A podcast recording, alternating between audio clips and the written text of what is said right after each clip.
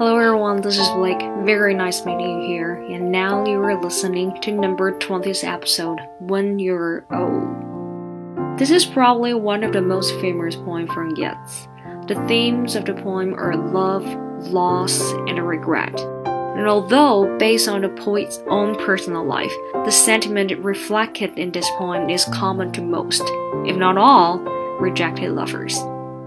The speaker of the poem addressed his beloved, saying that when she is aged, she should read a particular book which will remind her of her youth.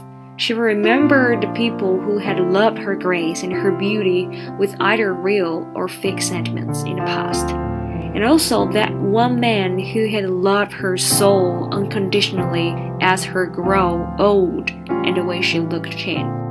As she is reminded of him, she will regret her missed opportunity of true love. And I really hope you enjoyed it.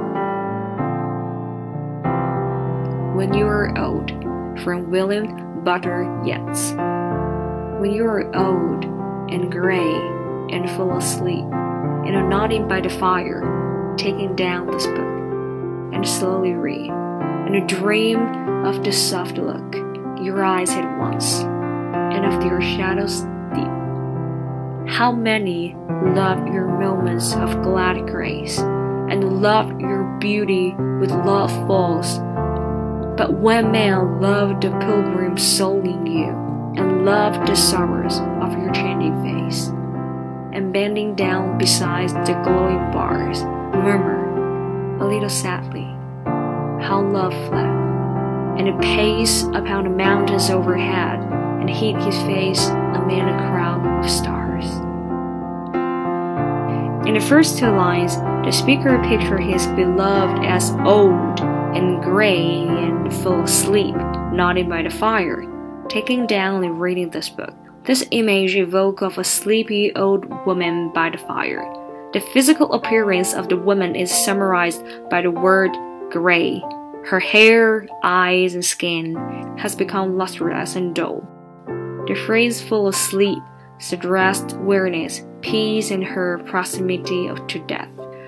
As she reads this book, she will be reminded of the soft look and deep shadows that her eyes had once possessed. Here, the poem gives us a glimpse of the woman's youth, going on to mention her glad grace, which had aroused true or false feelings of her love in her lovers.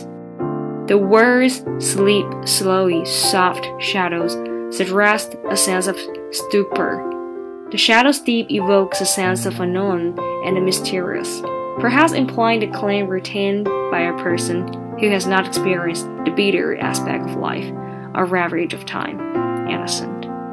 So, if you want to hear more about the creator analyst, you can you can track out below. And that's it so much for today. Hope you enjoy. See you next time.